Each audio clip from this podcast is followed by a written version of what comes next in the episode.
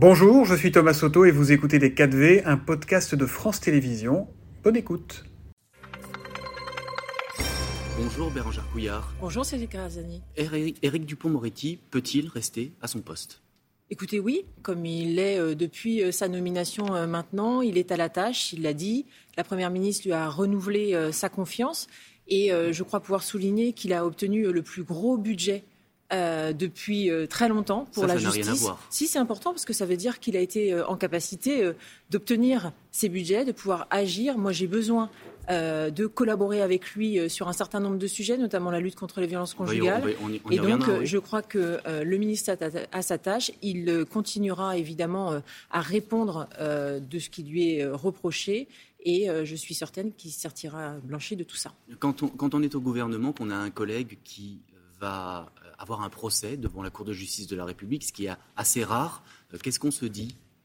Écoutez, oui, c'est assez rare, vous le soulignez, en effet. Euh, maintenant, euh, il euh, en capacité de, de répondre des faits. Moi, je ne connais pas bien l'affaire en question. Je le rappelle, la seule chose, il est soupçonné que... d'avoir profité de sa fonction de ministre pour régler des comptes avec d'autres magistrats. Et il a toujours dit qu'il ne l'avait pas fait. Donc, je crois que c'est important qu'il puisse répondre des faits qui lui sont reprochés, comme tout justifiable de la République. Au nom de l'exemplarité, vous ne pensez pas qu'un ministre doit démissionner quand en d'autres temps, d'autres mœurs, quand il était mis en examen, un ministre démissionnait? L'exemplarité, c'est quand on est condamné. Pour l'instant, euh, il n'est pas condamné, et donc je considère qu'il doit simplement répondre des faits qui lui sont reprochés. Alors venons-en à, vo à, votre portefeuille. Vous êtes à l'égalité femmes-hommes, oui. la lutte contre les discriminations. Tout à fait. Euh, J'aimerais qu'on qu débute sur la lutte contre les discriminations.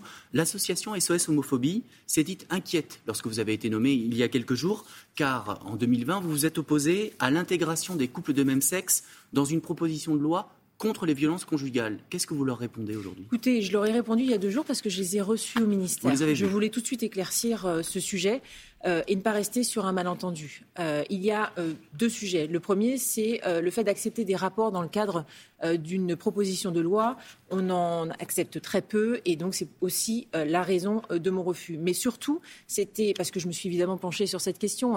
les violences conjugales au sein des couples de même sexe, c'est évidemment important et donc je veux, je voulais le regarder. Quelques c'est la... quelques milliers par, euh, par an? Et justement, on est en train d'évaluer l'ampleur parce que, si vous voulez, euh, en fait, aujourd'hui, on n'a pas les statistiques nécessaires euh, dans les fichiers police-gendarmerie. Et donc, c'est pour ça que j'ai refusé ce rapport. Par contre, depuis, nous avons demandé à l'association FLAG, qui lutte justement mmh. contre les discriminations LGBT, de pouvoir mener cette étude avec un chercheur qui, justement, pourra nous étayer, nous donner des informations sur les violences conjugales au sein des couples de même sexe. Donc, nous allons pouvoir répondre à cette demande. Et qui pourrait être intégré à terme si euh, les chiffres étaient probants. Évidemment, j'ai la lutte contre toutes les discriminations, vous l'avez dit, et donc euh, évidemment aussi les discriminations LGBT. Euh, vous serez présente cet après-midi à une euh, marche des fiertés rurale euh, dans la Vienne.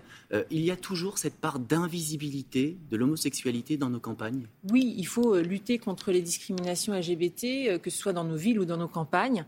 Et donc moi, je suis ravie de participer à cette deuxième marche des fiertés à Schönwell, dans la Vienne. J'y serai avec ma collègue Dominique Faure, qui est en charge des collectivités et aussi de la ruralité. La ruralité. Et il faut en effet rendre visible aussi euh, les personnes LGBT euh, dans la ruralité. Et c'est d'ailleurs pourquoi nous allons euh, créer dix nouveaux centres d'accompagnement donc des personnes discriminées.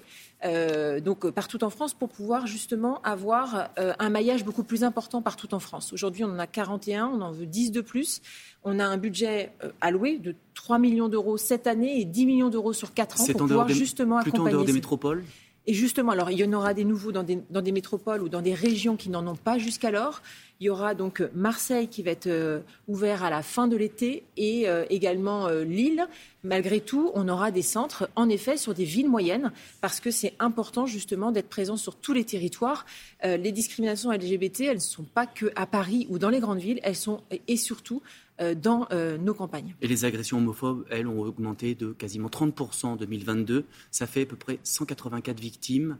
Euh, ça, ça en fait une tous les deux jours. Oui, et beaucoup qui sont tues, parce que beaucoup de, de- de personnes ne viennent pas euh, déposer plainte, ne viennent pas substituer, en Et fait, non pas parce qu'elles ne se sentent pas euh, peut-être entendues, parce qu'elles n'ont pas euh, la preuve non plus d'avoir parfois subi ces discriminations, ces injures. Une, une crainte aussi d'aller dans des commissariats et d'être stigmatisé, regardé. Et c'est pour ça justement que dans le plan LGBT qui a été donc annoncé il y a maintenant quelques semaines, il y a la création de ces dix nouveaux centres pour accueillir la parole des personnes qui se sentent et qui ont été discriminées, mais également aussi la formation des professionnels, parce que c'est indispensable de former notamment nos forces de l'ordre, et c'est déjà le cas avec les policiers et les gendarmes qui, sont, euh, qui ont un module de formation, qui sont sensibilisés par les associations qui accompagnent les personnes LGBT discriminées, mais euh, également euh, par d'autres enfin, formes de discrimination, comme notamment aussi le racisme. L'autre chiffre tragique, c'est toujours ces femmes victimes de leurs conjoints. selon les chiffres, en 2023, il y en aurait eu 62 à la fin juin. Une, ce sera toujours trop. Qu'est-ce que vous, vous proposez aujourd'hui pour que ça s'arrête? Alors écoutez, ça aussi, entre 62 et 70, à même au 25 juillet. Euh, vous savez, quel que soit le chiffre, euh, ce sera toujours trop. C'est beaucoup. Il faut continuer euh, évidemment à lutter sans relâche. Euh, contre les violences conjugales euh, et euh, faire en sorte que les femmes soient mieux accompagnées. Moi, j'ai pris la décision de faire en sorte que nous puissions regarder l'efficacité de toutes nos politiques publiques qui ont déjà été engagées. Vous savez, depuis 2017, nous avons voté cinq lois, mis en œuvre un certain nombre de politiques publiques. Je pense au fait d'avoir augmenté de 80% les places d'hébergement. elles sont aujourd'hui à 11 000. On a également formé les forces de l'ordre. 150 000 policiers et gendarmes sont aujourd'hui formés sur 250 000 de nos agents. C'est quand même très important, mais il faut regarder la qualité de cette formation et surtout savoir si elle peut être répétée. Je pense également au bracelet anti-rapprochement, au téléphone grave danger. Et le milliard également, réclamé par les associations. Et également euh, les centres euh, pour auteurs, parce que euh, sans auteur, il n'y a pas de victime. Il mmh. faut éviter la récidive. Il faut donc, également y mettre du budget. Vous parlez du milliard et vous comparez quand vous parlez du milliard à l'Espagne. Et en fait, l'Espagne, c'est son budget national et également son budget, vous savez, régional. Et quand on regarde, et on va le regarder d'ailleurs très prochainement parce que nous avons, euh, et ça a été annoncé euh, par Gabriel Attal lorsqu'il était encore euh, ministre du budget, c'est que nous allons réaliser un budget genré pour 2025. Ce ne sera pas pour le prochain budget, mais pour l'année 2025. C'est-à-dire? Que nous allons regarder très spécifiquement ce que nous mettons en faveur de l'égalité entre les femmes et les hommes et pour la lutte contre les discriminations et donc majoritairement la lutte contre les violences conjugales également. Mais on est loin du milliard. non, on n'est pas loin du milliard, vous verrez. on a beaucoup.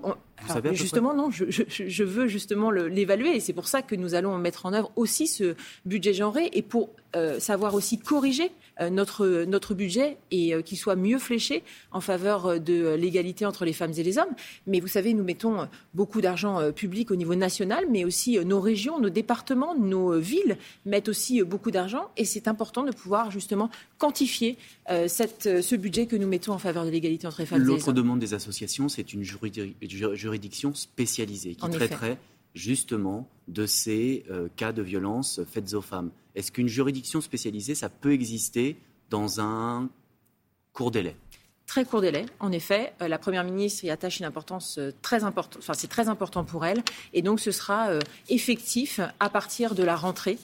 donc des pôles spécialisés seront présents dans toutes les juridictions françaises. C'est très important, c'est extrêmement attendu par l'ensemble des associations à juste des pôles, titre. Pas, un un tribunal spécialisé. ce, sera des pôles. Nous n'avons pas tout à fait le même fonctionnement que euh, la justice espagnole. C'est pour ça que nous répondons par des pôles spécialisés. C'est l'engagement qu'avait pris euh, Emmanuel Macron pendant euh, la campagne mmh. présidentielle. Et donc nous répondons à cet engagement qui a été pris. Et donc l'idée, c'est de rapprocher le civil du pénal. Vous savez, il n'est pas rare d'avoir une décision de justice, notamment au civil, pour la garde des enfants et en même temps d'avoir une plainte au pénal. Et souvent, en fait, ça n'échange pas les informations. Et ce qu'on veut, c'est qu'il y ait un pôle, des pôles spécialisés qui soient justement euh, donc qui communiquent et qui puissent prendre en charge euh, les euh, femmes victimes de violences conjugales. Vous êtes en charge donc de, de l'égalité femmes-hommes. Quand vous voyez les footballeuses américaines brandir fièrement l'égalité salariale avec leurs collègues hommes, vous ne vous dites pas à quand pour la France? Alors, il faut faire la différence entre les clubs et les équipes et les nationales. Équipes, de, les équipes nationales. Et donc, pour les équipes nationales, c'est là où nous avons euh, un possible levier. Vous avez raison, euh, les Américaines euh, donc, donc, pratiquent le soccer et sont meilleures que leurs collègues masculins donc, aux États-Unis. Et donc, ont réussi à avoir l'égalité salariale. Il y a eu des évolutions en France. Ils ont gagné des Coupes du Monde, là où les Américains hommes n'en ont jamais gagné. Elles, sont même les meilleures euh, au monde, euh, donc elles ont euh, réussi d'ailleurs à avoir égalité de salaire, alors qu'elles sont meilleures, elles pourraient avoir même plus. On pourrait considérer qu'elles ont, qu'elles pourraient avoir même plus. Mm. Quand on regarde au niveau français, on a en fait une visibilité qui est moindre même si la Fédération française de football a fait justement a revu le pourcentage en fait hein, versé par marche, car, par marche match, pardon, euh, et donc euh, permet euh, de rééquilibrer. Mais c'est n'empêche pas suffisant. Et ce qu'il faut, c'est donner davantage de visibilité. Vous remarquerez que c'est aujourd'hui retransmis sur des chaînes grand public. en 2011, par exemple, c'était encore sur des chaînes spécialisées. Et, d'ailleurs, je remercie France 2 de le faire, de retransmettre et on, le, et on va, et on va conclure là-dessus parce que le match, de, le, match de l'équipe de France, France-Brésil, sera retransmis effectivement sur France 2. Le match est à suivre à partir de midi. Voilà, allez Merci les bleus. beaucoup. Merci à vous. Exactement, allez les Bleus. Merci beaucoup à tous les deux et très belle journée à vous. C'était Les 4V, un podcast de France Télévisions. S'il vous a plu, n'hésitez surtout pas à vous abonner. Vous pouvez également retrouver tous les replays en vidéo sur France.tv.